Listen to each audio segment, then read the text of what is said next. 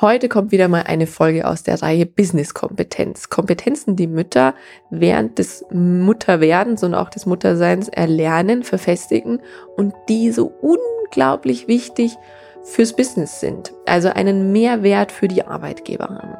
Ich spreche heute über das Thema Klarheit. Von ganzem Herzen willkommen zu meinem Podcast Business Mom, der Podcast für Vereinbarkeit von Familie und Beruf. Mein Name ist Susanne Dietz und ich begleite und berate Menschen und Unternehmen darin, Sinn in der Arbeit zu finden. Business Mom ist für alle Arbeitgeber, die Vereinbarkeit von Familie und Beruf nicht nur als leere Worthülse in ihrem Leitbild stehen haben, sondern wirklich Verantwortung übernehmen wollen. Und Business Mom ist natürlich auch für Mütter. Für Mütter, die nicht nur ihre Kinder lieben, sondern auch ihren Job. Und für Mütter, die Sinn in ihrem Job suchen, finden und bereit sind, dafür zu kämpfen. Ich wünsche euch allen konstruktive Perspektiven und sinnstiftende Erkenntnisse. Viel Freude dabei! In meiner Beratungspraxis, gerade bei Themen Führung und Teams, erlebe ich oft, dass fehlende Klarheit wirklich Dreh- und Angelpunkt von ganz, ganz vielen Problemen ist. Ich spreche vom Thema Kommunikation. Also, Teamleiter sagt zu seinem Team, man müsste mal wieder die Teeküche aufräumen. Und wer macht's? In der Regel keiner, weil wer ist Mann und müsste und bis wann überhaupt? Also konkrete Angaben fehlen. Im Projektmanagement ist es natürlich noch viel dramatischer, denn wenn ich hier sage, man müsste dem Kunden mal kommunizieren, dass diese Lösung so nicht funktioniert, und keiner macht's, können das ganze Projekterfolg gefährden. Und noch dramatischer ist es, wenn wir keine Deadlines angeben. Wenn wir sagen, bis Ende April. Ja, wann ist denn Ende April? Ist es der 28., 29.? Und solange wir noch überlegen, haben wir schon Mai. Also hier konkrete angeben. Ich spreche hier von äußerer Klarheit. Könnte jetzt noch tausend andere Beispiele nehmen, möchte aber auch noch die innere Klarheit beleuchten. Denn ich erlebe es gerade bei Führungskräften, wenn sie neu in einer Rolle sind, dass die Rollenklarheit fehlt. Ist ja klar, ich werde nicht von heute auf morgen Führungskraft. Ich muss in diese Rolle reinwachsen. Und es geht um Themen, wer bin ich, wie gefestigt bin ich und was will ich überhaupt und das auch ausstrahle. Ich habe dann immer gute Führungskräfte in einem Unternehmen, die gefestigt in ihrer Rolle sind, die genau wissen, was sie tun und das auch ausstrahlen und die einen Fixstern vor Augen haben. Ich habe immer dieses Bild vor Augen ähm, eines ja, guten Hirtens, der einen Fixstern vor Augen hat, den auch sein Schäfchen in dem Falle zeigen kann und alle wissen, in welche Richtung sie laufen muss. Also der, der Chef muss wissen, in welche Richtung laufen wir. Und das ist die innere Klarheit, von der ich oft spreche und die so oft fehlt, gerade bei Führungsthemen.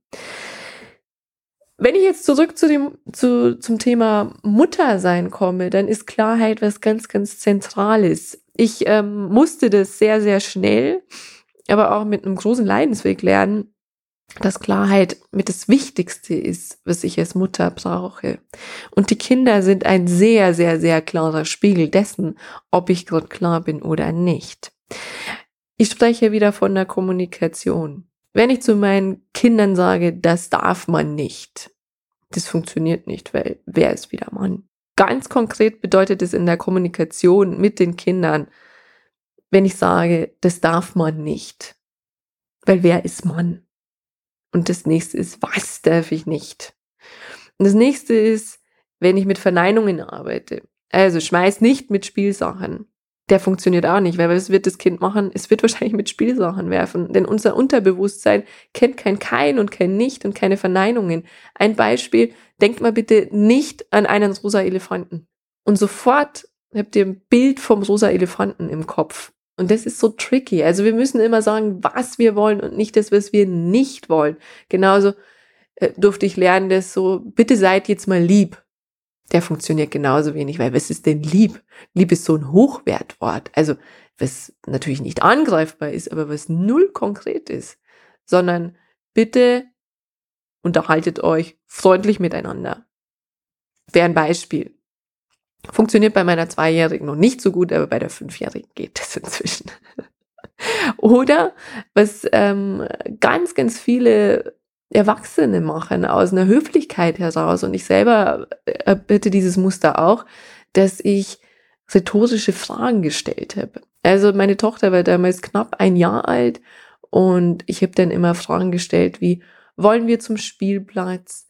Wollen wir jetzt was essen? Wollen wir jetzt ins Bett gehen? Und klar, ich wusste ja schon vorher, ich werde jetzt zum Spielplatz gehen, ich werde jetzt was zu essen machen und ich werde jetzt, jetzt ins Bett schicken. Nur mein Kind hat es als eine wirkliche Frage aufgefasst. Und ich habe an diesen Tagen gemerkt plötzlich, als sie so unglaublich unruhig war, dass ich sie mit diesen Fragen überfordert habe. Deswegen keine Fragen stellen an der Stelle, sondern klare Aussagen geben. Wenn ich zum Spielplatz gehen will, dann darf ich das Kind nicht fragen, wollen wir zum Spielplatz? Weil womöglich sagt es auch noch nein und dann muss ich auch noch diskutieren und verhandeln. Das heißt, wir gehen jetzt zum Spielplatz und bittet sie deine Schuhe jetzt schon mal an. Das durfte ich sehr, sehr schmerzhaft er erleben.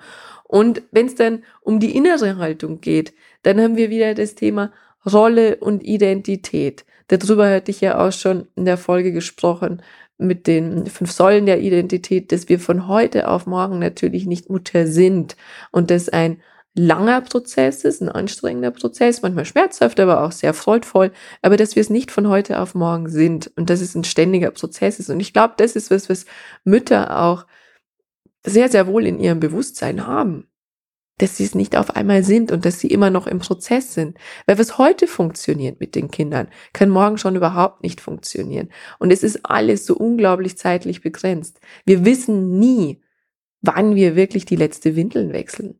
Auf einmal ist es vorbei. Also ich spreche von der Rollenklarheit. Wer bin ich? Was ist meine Aufgabe? Und was ist meine Verantwortung? Und ich glaube, das muss jeder ein Stück weit selber für sich definieren. Ich habe in solchen Krisensituationen, wenn die Kinder äh, widerspenstig sind, äh, nicht hören wollen, nicht mitmachen wollen, nicht kooperieren wollen und ich wirklich mal quasi streng werden muss, natürlich sofort ein schlechtes Gewissen, aber auch mein Mindset im Hintergrund, ich bin nicht ihre beste Freundin. Sie müssen mich nicht immer mögen. Ich bin, bin ihre Mutter und ich bin dafür verantwortlich, dass es uns allen gut geht. Das ist eine Klarheit, die ich für mich auch hart erarbeiten musste. Oder noch ein Beispiel für innere Haltung, wo Kinder das einem unmittelbar spiegeln, wenn man unsicher wird. Ich habe das Beispiel schon an der einen oder anderen Stelle erzählt. Es geht um die Eingewöhnung im Kindergarten, damals bei meiner ältesten Tochter. Und zwar war es so, dass mein Kind ähm, ja ein sehr anhängliches Kind war, also, also auch in Spielgruppen ist sie wenig von mir weg und ich dachte schon, hm, diese Eingewöhnung wird erstmal eine Challenge. Was ich aber dann beobachtet habe, in der ersten Woche bereits, das war eine sehr seichte Eingewöhnung, muss man dazu sagen, in der ersten Woche bereits, hat sie sich schon mal drei Schritte von mir weggetraut, ist mit der Erzieherin mitgegangen und äh, hat angefangen zu spielen. Und dann dachte ich, oh, ne, da schau an. War extrem entspannt, war sehr gelöst. Dann fingen die ersten Trennungsversuche an, die da ja schon immer mit Weinen und Schreien verbunden sind. Aber auch die haben super gut funktioniert. Ich bin zuerst mal zehn Minuten nach draußen, habe sie dann wieder abgeholt, dann irgendwann eine Viertelstunde, eine halbe Stunde und dachte so, wow, das hätte ich ja so nie gedacht. Da war der total entspannt. Aber nach etwa drei bis vier Wochen, also wie gesagt, wir hatten echt eine lange Eingewöhnung, insgesamt acht Wochen, ähm, hat äh, meine Tochter, damals zwei Jahre alt, kapiert, okay, immer wenn ich mich von meiner Mutter entferne, dann haut die ab. Also setze ich mich jetzt auf sie drauf. Und so saß ich damals auf diesem kleinen Kindergartenstühlchen mit meinem zweijährigen Kind auf dem Schoß und durfte die Nachmittage in diesem Kindergarten verbringen. Hm. Ich war irgendwann total genervt. Ich war frustriert. Ich dachte so, das kann doch nicht sein. Hatte zudem Rückenschmerzen. Wollte ja auch irgendwann, dass diese Eingewöhnung rumgeht und ich so auch wieder meinen Nachmittag selber gestalten kann. Aber es hat nicht mehr funktioniert. Wir waren ratlos. Und ich war hin und her gerissen zwischen, oh Gott, ich habe es mir ja gleich gedacht, dass es nicht funktionieren wird oder oh Gott, vielleicht ist es doch nicht so gut für mein Kind. Dieses äh, arme kleine Würmchen muss jetzt weg von mir. Was ist, wenn ich ihm seelische Qualen äh, antue und ist dann mit 16 bei der Psychologin sitzt und damals meine Mutter hat mich von von ihr getrennt und deswegen bin ich heute so, wie ich bin. Und hätte ganz, ganz schlimme Szenarien im Kopf, bis hin zum, zum anderen Pol, der sie mir dachte, so, nee, nicht mit mir, das kann doch nicht sein und immer funktioniert es bei mir nicht. Also bin so ein bisschen in die Schmollecke verschwunden. Aber was passiert ist, dass ich unglaublich unsicher war. Ich war überhaupt nicht mehr klar, was ich will.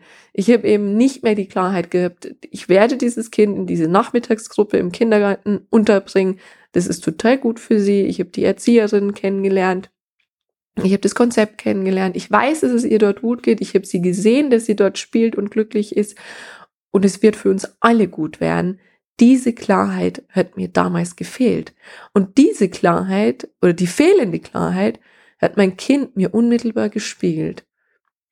Es ist nicht mehr von meiner Seite gewichen, weil sie, glaube ich, das Gefühl hatte, die Mutter ist unsicher. Die Mutter weiß gerade nicht, was sie tut. Und dieses ganze Szenario macht mir Angst. Und so hatte ich dann an einem Freitagabend, meine Tochter wollte mal wieder nicht einschlafen, ich saß neben ihr im Bett und ähm, hätte schon 45 Minuten neben ihr verbracht, ohne dass sie irgendwelche Anzeichen von Müdigkeit zeigte.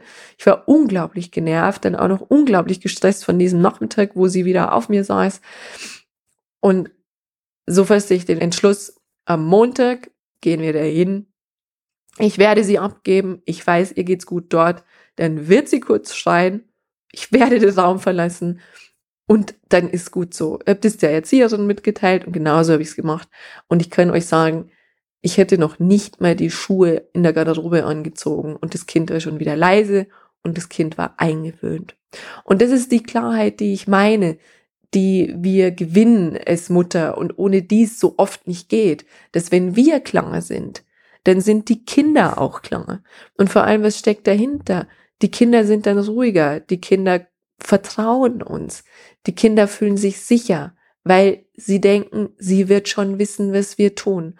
Und genauso ist es ja in der Führungsarbeit. Wenn wir eine Führungskraft haben, die Klarheit ausstrahlt, die in sich ruhend ist, die signalisiert, ich weiß, was wir tun, ich kenne den Weg, ich weiß, wo wir hinlaufen müssen, können die Mitarbeiter auch entspannt sein und sich auf ihre Aufgaben konzentrieren. Das ist doch großartigst. Also ist Klarheit wirklich eine der Kernkompetenzen, die Führungskräfte haben sollten. Denn, wieder um in das, in das Bild zurückzukehren von dem Hirten, der den Fixstern kennt, angenommen, er hat diese Klarheit nicht. Er sagt, ich weiß nicht, auf welchen Stern ich mich fokussieren soll. Ich weiß auch gar nicht, ob ich der Anführer bin. Vielleicht gehöre ich doch zu euch Schäfchen, ja.